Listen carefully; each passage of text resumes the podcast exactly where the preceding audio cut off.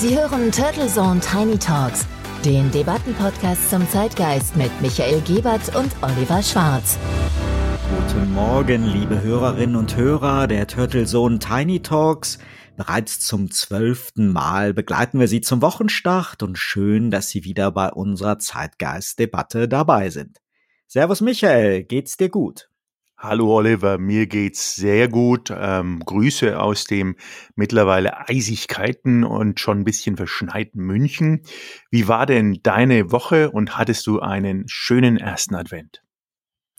Ich habe gestern natürlich feierlich die erste Kerze am Adventskranz angezündet und mich angemessen besinnlich auf die laut Armin Laschet härteste Weihnachtszeit seit Kriegsende eingestimmt. Ich bin ja wirklich kein Freund von dieser Rhetorik und dem Selbstmitleid, aber es ist ja gerade anscheinend im Trend, die Messlatte der schrägen Vergleiche sehr hoch zu hängen, wie uns Jana aus Kassel als vermeintliche Sophie Scholl ja wieder deutlich gemacht hat. Die Woche bei mir ist wieder wie im Flug vergangen, also mit so Dingen wie Reifenwechsel und TÜV mit zwei digitalen Programmkonferenzen, Videodreharbeiten, dem Formel 1 Rennen in Bahrain und für mich ja mit einer Art Fastenwochenende, denn gleich nach unserem heutigen Talk geht's für mich zu einem Arzttermin, ja, auf dem ich mich wirklich nur so halb freue. Ui, ui, ui, also da wünsche ich dir natürlich viel Glück. Gerade Arzttermine in unserer heutigen Zeit sind ja nicht das, was man sich wirklich wünscht. Insofern lass uns schnell mit der heutigen Debatte loslegen. Und die wichtigsten Nachrichten der vergangenen Woche betrafen ja die ganzen Impfstofffortschritte. Es wurde ja immer hin und her diskutiert, was schon da ist, was noch nicht da ist, aber alles ein bisschen oberflächlich kam mir vor. Und die notwendigen Vorbereitungen sind dann doch immer wieder unterschiedlich pro Land und sogar auch pro einzelnen 16-Länder-Regime, scheint mir zumindest so. Ja, und in der Tat. Und wieder konnten wir ja dann so als angehende Virologen, Epidemiologen und Impfexperten so einiges dazulernen. Und schon machen sich ja die ersten Sorgen breit, ob es genug Kühlschränke oder Trockeneis für Transport und Lagerung geben wird. Einen interessanten Artikel im Kontext des Coronavirus mit der Headline Virus der Ungleichheit habe ich am und im Freitag gelesen und finde das ja auch ein spannendes, facettenreiches Debattenthema für uns, denn nicht nur die Folgen der Pandemie werfen ja soziale Fragen auf, auch die Impfstoffforschung und die Verteilung der Impfstoffe, die sind ja auch nicht frei von wirtschaftlichen und politischen Interessen. Das denke ich allemal. Und Virus der Ungleichheit ist natürlich ein Titel, der in viele Richtungen debattiert werden kann und finde ich sehr, sehr spannend. Und in diesem Zusammenhang macht es vielleicht auch Sinn, erstmal die gesamte globale Verbreitung so eines Virus mit seinen ganzen verschiedenen Mutationen zu betrachten und auch die ebenso globale Forschung an Impfstoffen, die es ja seit jeher gibt. Ein Thema ist ja die Verteilung und um diese Verteilung des Impfstoffs oder der Impfstoffe gegen Covid-19, ja, da wird es natürlich sowohl regional wie auch weltweit Konflikte geben, einfach geschuldet so der Tatsache, dass wir ja Milliarden Menschen haben und dass einige der jetzt in Aussicht gestellten Impfstoffe sehr aufwendige Transport- und Lagervoraussetzungen haben und natürlich ja, dass auch die Hersteller Interessen zu wahren haben, die von Investoren, aber die von der Politik, die Standort- und Forschungsförderung betrieben hat, die Zulassungsregeln und Notfallzulassung ja zumindest mit beeinflusst und die im Extremfall mit Behörden und Sicherheitskräften ja so dann den Transport und die Verteilung über Impfzentren schützen und regeln soll. Und das klingt jetzt sicherlich so etwas überzogen, auch angesichts ja des Optimismus der Herren Spahn und Co. Aber schauen wir einfach mal so auf die Headlines der letzten Tage. So die deutsche Welle titelt Corona-Impfstoff Kampf um die weltweite Verteilung.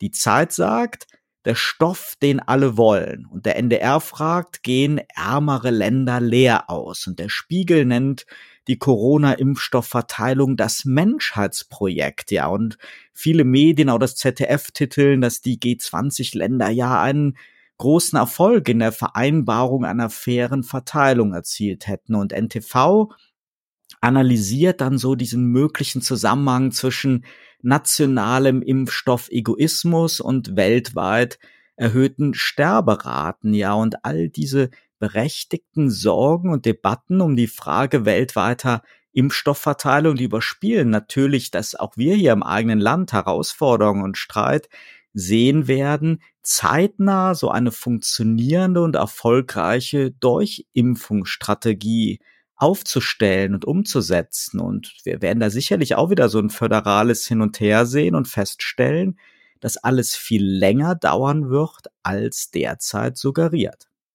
Ja, ich glaube, nochmal den Schritt zurück zu wagen, äh, wie denn überhaupt bislang mit viralen äh, Pandemien umgegangen wird. Also das, was wir jetzt ja erleben, ist zwar einzigartig, weil es eine globale Komponente hat, aber es gibt natürlich schon ein Vorgehen und es gibt auch Organisationen, jetzt natürlich im Mittelpunkt getrieben durch die Weltgesundheitsorganisation, durch die WHO, aber es gibt auch äh, sogenannte European Medicines Agency, die EMA, die auch von jeher, immer wenn es dort zu entsprechenden möglichen viralen Notlagen kommt, am Drücker ist und das koordiniert. Also was mir immer ein bisschen aufstößt, ist auch medial, dass anscheinend außer die politische Entscheidung keinerlei medizinische und fachlich kompetente Entscheidung dasteht. Und das ist schlichtweg falsch denn von jeher gibt es dort Zusammenschlüsse von Industrie, Forschung und Implementation.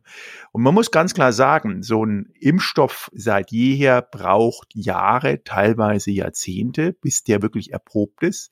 Und obwohl natürlich alle die Ersten sein wollen und jeder Staatsmann sich natürlich das Prädikat Erster auf sein kleines Jackett nähen würde, muss man sagen, ist sowas ja nicht ungefährlich. Gerade wenn man sich mal die Etappen anschaut, dass man sagt, man analysiert erstmal ein Virus, man designt einen Impfstoff, dann äh, wird das entsprechend an Tieren erprobt. Da gibt es ja auch schon viele, viele ähm, Personengruppen, die sagen, um Gottes Willen, die Tiere, die ganzen Ratten. Und es ist auch wirklich so, dass es anscheinend äh, gerade in dem Bereich der Testtiere eine, ein entsprechendes Defizit gibt, dass die nicht herzubekommen sind. Dann gibt's Freiwillige, an denen es erprobt wird. Auch da muss man hinterfragen, sind es jetzt die Freiwilligen aus der Kernrisikogruppe, sprich die älteren und schon anfälligen Personen?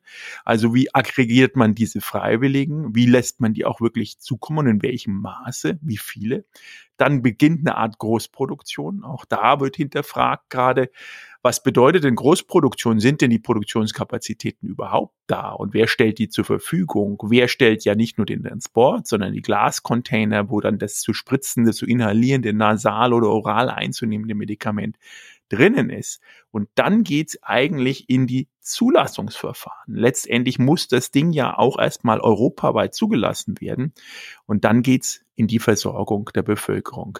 Und auch wenn wir extrem positiv am Ende dieses Horizontes vielleicht 2021 sehen, glaube ich, müssen wir realistisch sagen, eine flächendeckende, wirklich valide Aussage können wir wohl erst später treffen. Die Amerikaner die FDA hat mittlerweile diesen Wirkungsgrad runtergesetzt, nämlich auf 50 Prozent. Und da sieht man eigentlich das Fahrlässige an dem Vorgehen. Wir sind aktuell noch bei einer undefinierten Zahl. Man sagt, 70 Prozent ist das interne Kommunikationsgerät. Das heißt, 70 Prozent der infiziert und damit viral gespritzten Personen sind dann sozusagen negativ.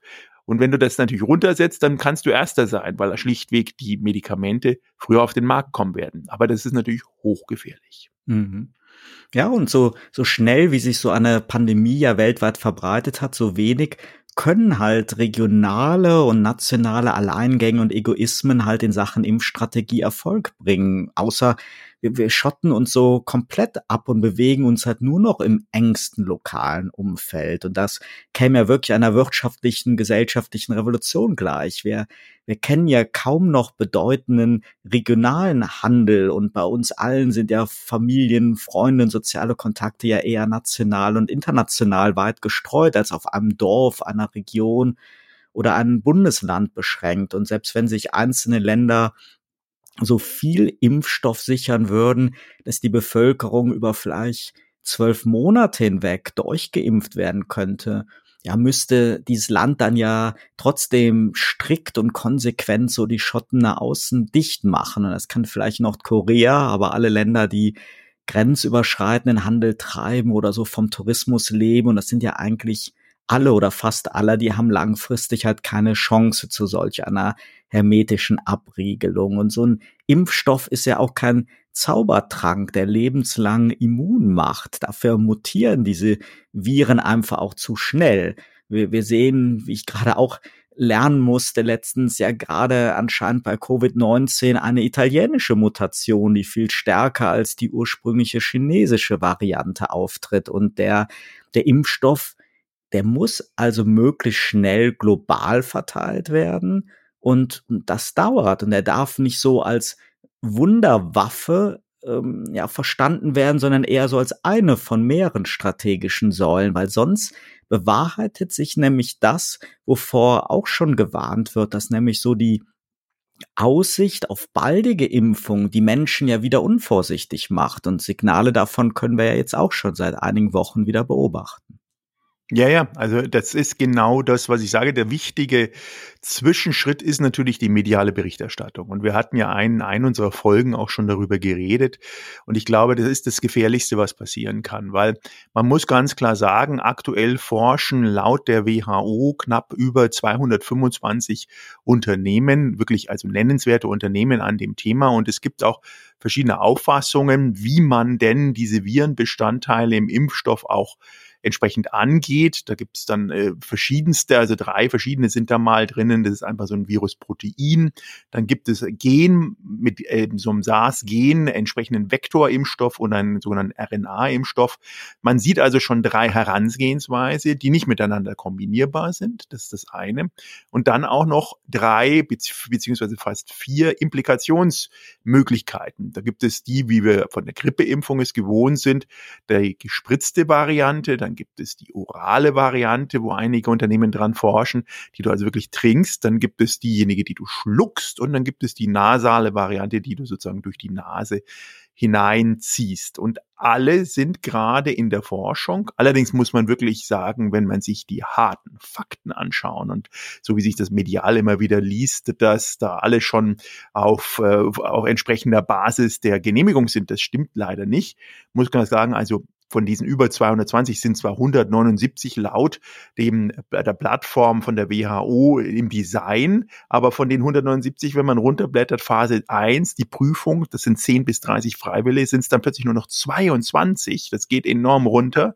Phase 2 Prüfung, das sind für bis 500 Freiwillige, viel zu wenig natürlich immer noch, sind es gerade mal 13. Dann sind wir bei acht Impfstoffen, die in der Vorgenehmigung, aber noch nicht Zulassungsphase sind, sprich, die haben noch nicht mal die Zulassungsunterlagen eingereicht. Und in der Phase, wo wir jetzt diesen Rolling Review, wie die das nennen haben, sind gerade drei Unternehmen. Und dann wird es klar, warum genau diese drei Unternehmen die Unternehmen sind, wo die Politiker gerade den großen medialen Run und ihre großen Budgets aufmachen.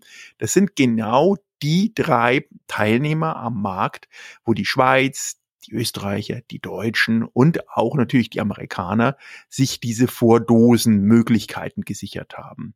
Aber dass dahinter sehr viele andere Möglichkeiten stehen im Sinne von über 200, die noch kommen werden, wird leider auch immer wieder medial vergessen. Und es kann ja nicht sein, dass es so eine Art Winner-Takes-it-all-Strategie ist. Ich glaube, es ist auch, auch wirklich wichtig, dass wir nicht im Bereich jetzt der Impfstoffe und der Medizin so eine Abhängigkeit wirklich nur von einigen ganz wenigen Weltmarktführern haben. Und egal, ob man das jetzt kritisch sieht, wie zum Beispiel der Herr Putin in Russland nach vorne geprescht ist und da halt man wirklich den Eindruck hat, es ging darum, Erster zu sein. Aber insgesamt glaube ich schon, dass es wichtig ist, dass halt weltweit geforscht wird. Und wenn wir uns mal vorstellen, ja, dass es ja auch darum dann gehen muss, dass wirklich jeder Zugang zu Impfstoffen hat, egal ob es sich auch um Kuba, Nordkorea, den Iran handelt und noch werden Kriege und Konflikte nicht über den Zugang zu Medikamenten geführt. Aber wer hätte vor kurzem gedacht, dass die USA ihren Technologiefirmen verbieten, Huawei mit Chips und Software für die Smartphones zu beliefern? Und wir sollten auf jeden Fall alles vermeiden, dass Medizin und Forschung so zum Spielball von Politik und Handelskriegen wird. Und insofern kann ich schon verstehen, dass auch die Chinesen und die Russen und, und viele wirklich viel Kraft reinsetzen, damit es halt nicht so eine Abhängigkeit von wirklich nur noch zwei, drei Playern für so einen Impfstoff weltweit gibt. Ja, es ist auch wichtig, weil also zwar haben sich wirklich, und das finde ich schon mal wenigstens eine positive Nachricht, diese 200 plus aktuell gelisteten bei der WHO Unternehmen auch verpflichtet in einer Selbstverpflichtung, die ersten Impfdosen auch wirklich weltweit kostenfrei, nämlich zu, zu Eigenkosten äh, zur Verfügung zu stellen, ohne Profit zu machen. Das ist natürlich ein Benchmark, an den man die dann auch messen muss. Und das Zweite, was äh, gerade unser Thema natürlich betrifft, ist, es gibt dann eine internationale Vereinigung, Vereinigung, das ist die International Coalition of Medicines Regulatory Authorities, da sind eigentlich alle drinnen. Schaut man sich aber die Teilnehmerliste an oder die Mitgliederliste, dann erkennt man, dass dort genau solche Sachen wie Russland, Australien und auch China und Asien fehlen. Und das, denke ich, ist in gerade so einer globalen Notsituation, in der wir uns zumindest wirtschaftlich und auch ja, gesellschaftspolitisch befinden, ganz, ganz schwierig. Also das Zusammenraufen jetzt, dass der Homo sapiens zusammenarbeitet, wäre genau der richtige Zeitpunkt, das auch wirklich jetzt zu tun.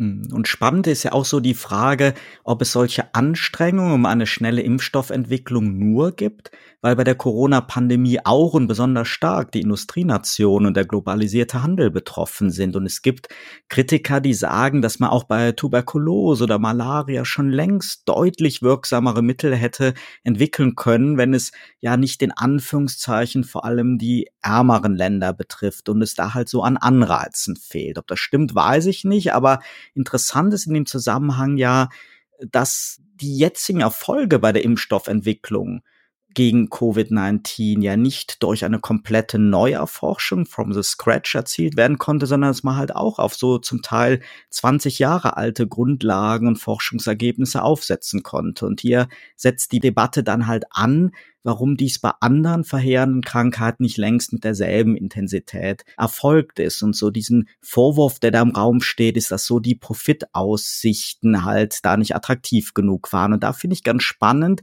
dass es so Initiativen gibt, so wie den Health Impact Fund, wo so Ansätze sind, dieses Grundprinzip aufzulösen, dass halt hohe Entwicklungskosten dann in so einer Phase des Patentschutzes halt möglichst schnell wieder reinverdient werden müssen und dass man das halt mal ein bisschen umdreht und dass zum Beispiel Behandlungen und Behandlungserfolge aus so einem Fund dann honoriert werden und dass Hersteller auch Interesse an einer schnellen Verbreitung bekommen, selbst wenn das vielleicht die Handelspreise drückt oder den Patentschutz halt auch ein wenig gefährdet.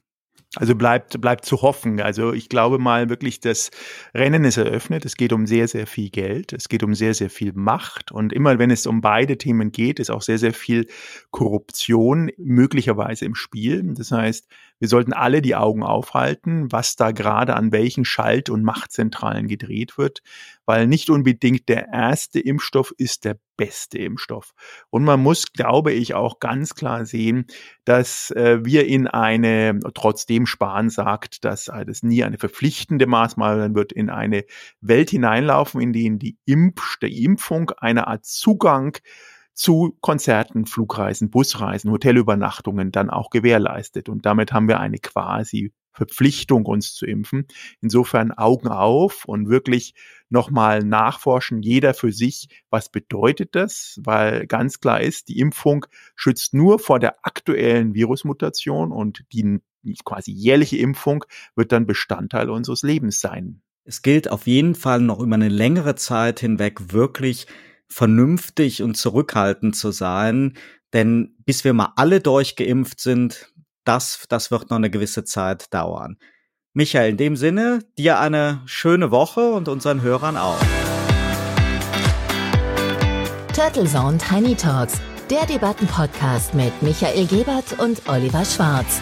Immer zum Wochenstart auf allen Podcast-Plattformen und auf turtlezone.de.